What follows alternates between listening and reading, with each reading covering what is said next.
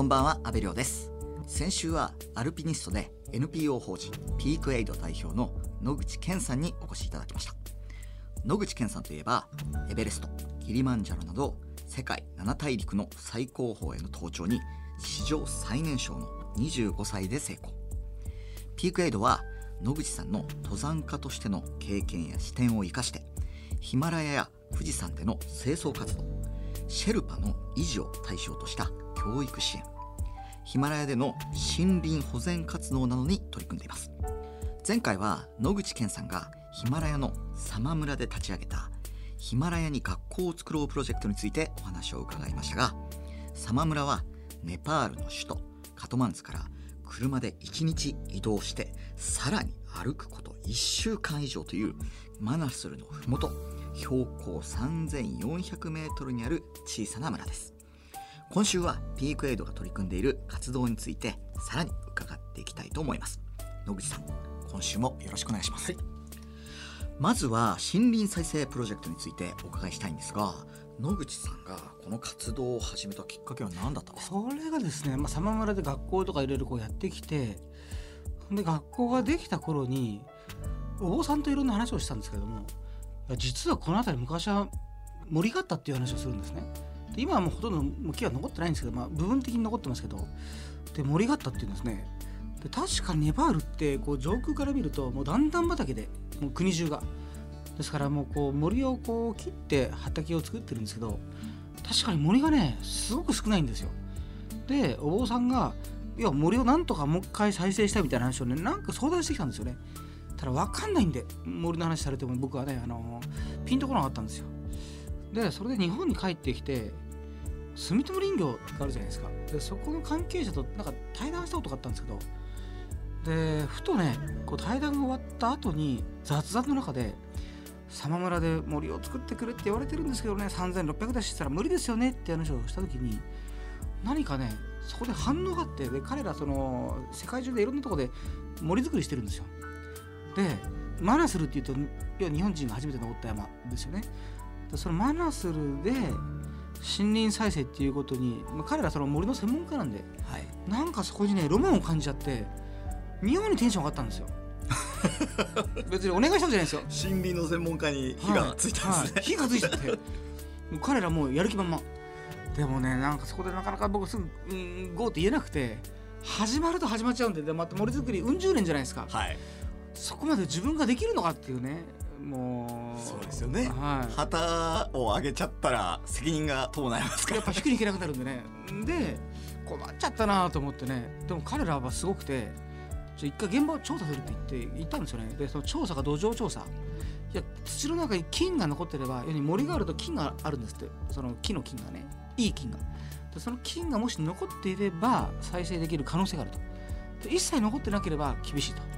で彼らが2年かけて通って調査をしたら金が発見されたってまたもう興奮しながら報告があるんですね 野口さん金が発見されましたよとか言って。でこっちは「え発見されちゃったんだ」みたいな。逆に。まあ正直言うと内心そうですよ当時ね。でそれからちょっと時間が経って、えー、2015年かな？僕はヒマラヤに春にこれはもう単純にヒマラヤ朝鮮でヒマラヤに行った時にドーンと地震があったんですよね。でベレストのベースキャンプの入り口にいましたけど本当に直下型の地震がすごい巨大な地震が来て落石雪崩氷河の崩壊もう辺り一面斜面ですからいろんなものが落ちてくるんですね。で僕らはとりあえず3人いたんですけど窪地に逃げ込んで上をね土砂とかがねこう通過していくんですよね。でベースキャンプ入ったらベースキャンプは近くの氷河が落ちて爆風でテントが吹き飛ばされて18人かな人が亡くなってるんですよ。でも落石がもう本当にあの余震が止まらないのでもう石がずっと落ちてくる中で村に降りれば助かると思ってシェルパの村に十何時間かけて着いたら夜だったんですよ。でやっと着いて助かったなとか言ったらもう村の建物の大半が崩れててでやっぱそのネパール中たくさん人が亡くなったんですよ。で約そこで1ヶ月残ってその基金をね立ち上げてその震災基金ですけど何ができるのかなっていうことでずっとこのヒマラヤの被災地を回ってたんですけどそこで気づいたのが土砂崩れによって被害があるとこないとこがあって土砂崩れのなかった場所って上に森が残ってるんですよ。これはもう明らかなんですね。例えばナムチェバザールっていう一番大きなシェルパの村があるんですね。あのネパール側の 3440m ぐらいのとこに。でそこはねオワン型の村で周りだから一周全部こうこう斜面に囲まれてるんですけどあそこで土砂崩れが一箇所もなかったのはあのエドモンド・ヒラリーさんっていうあの初めてエベレストに登頂された方が後にそこで学校を作ったりとかあとね森をね木を植えてたんですよね。でこのナムチェバザールっていう村の上はもうみんなこう木に囲まれててそこは一箇所もなかったんですあの土砂崩れが。もしあそこで起きてたらかなりの人が亡くなってるんですけどいろいろ回った時にあ森があるところは土砂崩れの被害が少ない。ってなった時に森作りをする自分の中の明確な理由がねあ森だっていうのが出てきて。で帰ってきてその住友林業さんとか関係者に行きましょうと。やりましょうと。言ってそこから始まったんですよね。なるほど。これからまあまあ、3年間ぐらいかけてその3万本の苗木を植えるっていうお話があるらしいんですけれどもその規模感ってどれぐらいのものなんですか？これ3万本を植えると2メーター間隔につくんですね。この木と木の苗木的な間。でそれで場所を1箇所にすると大体20ヘクタールなんですよただそれ分散するので、えー今予定してる高地は60ヘクタールぐらいですね。はまあ60ヘクタールピンとこないんですけどただ相当広いんですよ。であのーまあ種の採取をしてで育てるんですけどこの住友林業の方が調査した時に苗木が木が残ってると普通ちょっと芽があるらしいんですよ。芽が全くないと。でそれどういうことかというとヤク。あの毛の長い牛がいるじゃないですか。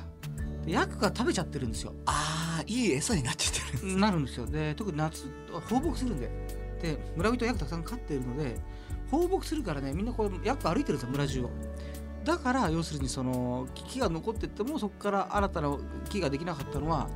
ヤクが食べてる。でまずその残った木を集めてで苗木センターようにこう壁で一周ねこうちょっと写真がありますけどこれ僕らが作った苗木センターではあ。これ一周丸全部あの塀を作ったんですね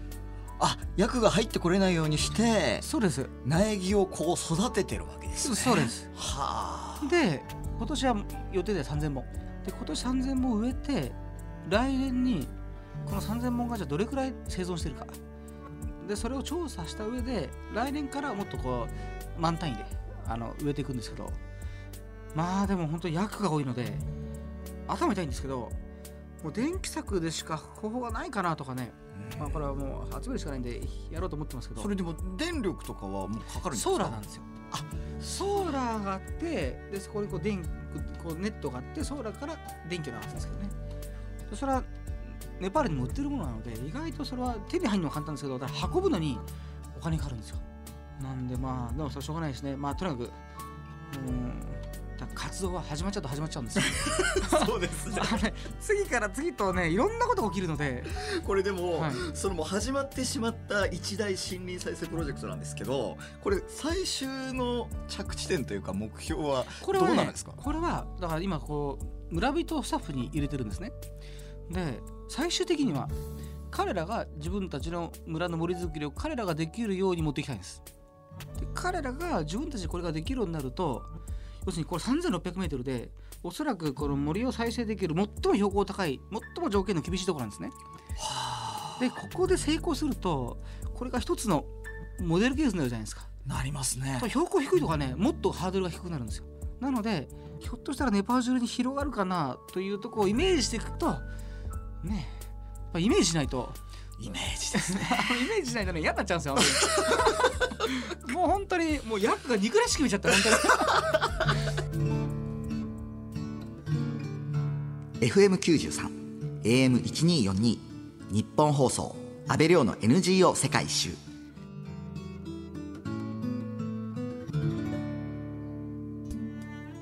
今日はアルピニストでピークエイド代表の野口健さんにお話を伺っています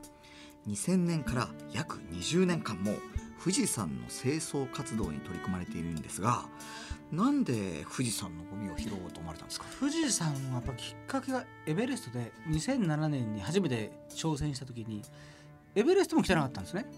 でゴミが多いと。でお前ら日本人のゴミが特に多いとかまあいろいろまあ日本体のゴミ多かったのでいろいろ言われた時にお前ら日本人はヒマラヤをマウント富士のようにするのかっていうのが来たんですよ、はいでマウント富士のようにするのかって言われた時にピンとこなくて。というのが僕も富士山何回も登ってましたけどゴミを見たことがないんですね。ただ僕ら山屋っていうのは大体富士山行くの冬なんですね。僕は冬しか行ったことなかったんでいつも12月1に。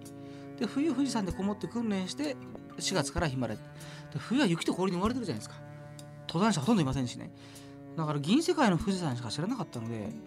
本当に来たいのかなと思って帰ってきて夏に初めて夏の富士山に登ったんですよね。とまず驚いたのが、まあ、渋滞もすごかったし山頂に立った瞬間に目の前に自動販売機がタンタンタンタンタンタンタンと並んでるのは世界で富士山だけですね。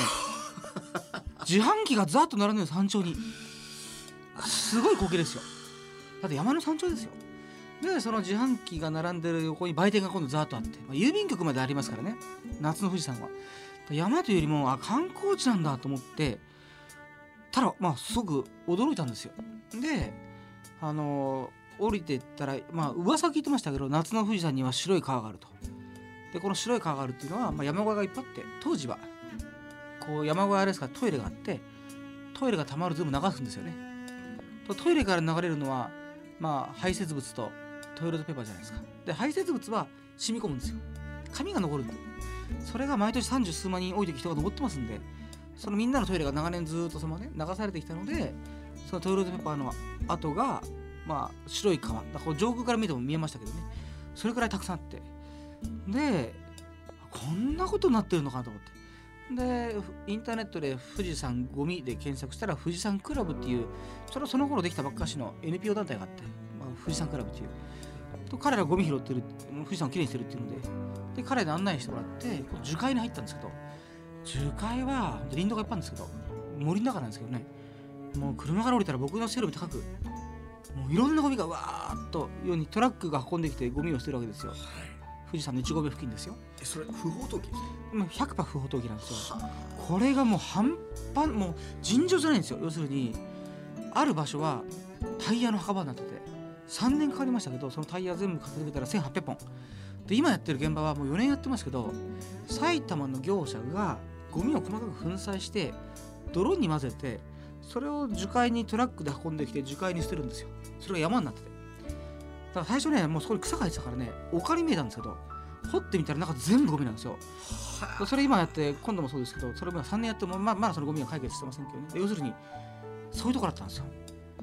こんなことになってんだ富士山は。と思ったんですよね。これそのまあもうほぼ20年近くゴミの清掃を続けられてるじゃないですか、はいはい。どうですか？当初と比べて結果出てきてますか？うんそれはねあのだから最初の数年は最初の数年間は参加者が清掃キャンペーンの参加者が本当来なかったのであこれは本当無理かなとかいくらだってこれは自己満足で終わるのかなとかどっから思ってましたね。多分将来にもうあちこちでもう助けてもらうしかないので富士山こんな汚いとかいあの来てくださいとか最初の数年やっぱ人集まんないですよ。で4年目から600人になり1000人になり2000になって8年目ぐらいからね5000人超えるんですよ。はあ。参加者が。で今はもう本当すごいもう日本中から集まってくれて今18年目ですけどただねやっぱやってきた意味があって5合目から上に関してはもうほぼゴミが残ってない。もうほぼ終わりました。5合目から上は。トイレももうほぼ全てバイオトイレに変わって白い川もうついになくなりましたね。で山頂付近からずっと拾ってきてで樹海であったこう積んであるゴミはもう大体ほぼ終わりましたね。大体。い山梨県に関しては。で今やってるのは要はその積んであるゴミがなくなって掘ってみたら地下に埋められてるゴミがいっぱいあって。だから今はゴミ拾いじゃなくてゴミ掘り。あのそこまでこの20年近くこうゴミ拾いを続けるその野口さんの原動力って何なんですか？原動力はねあのねなんだろうやっぱ一人じゃできないんですよね一人でできないじゃないですか。そうですね。で例えばですよ。樹海であの薄暗い森の中で僕が一人でいて一人でゴミ拾ってたら暗いですよね。そうですね。とてつもなく暗いですよね。多分僕ゴミに負けますね。ただ呼びかけて日本中から人が来てくれるんですよ。で来てくれると同じ現場に行くのにあのドヨーンとしたものをね吹き飛ばすんですよね。だってあのー、5合目から上って本当に今ゴミなくてなんでこんな僕らが拾ってる以上にないんですよ。なんだろうと思ってねこう夏行くじゃないですかとねよくこう双眼鏡かなんかで見てるとと登山者の方が休憩中にポッケからね袋出してねさりげにみんなね1個2個タバコとか空き缶とか拾ってるんですよ。あちこちで。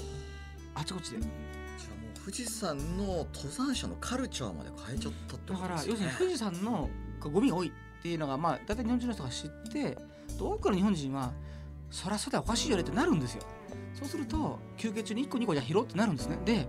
これ本当に今ね休憩中にみんなあちこちで拾ってるんですよ。まあ本当日本中からね僕本当富士山の清掃やってよく分かったんですけどあ日本人って富士山が本当に好きなんだなと思ってね。うん。だってみんなお金かけてくんですよ。そうですよね。飛行機新幹線宿泊代お金かけて。だからこれだけ日本中から集まると思った時にあーやっぱ日本人にとって富士山は特別なんだなっていうのを清掃活動をして気づきましたね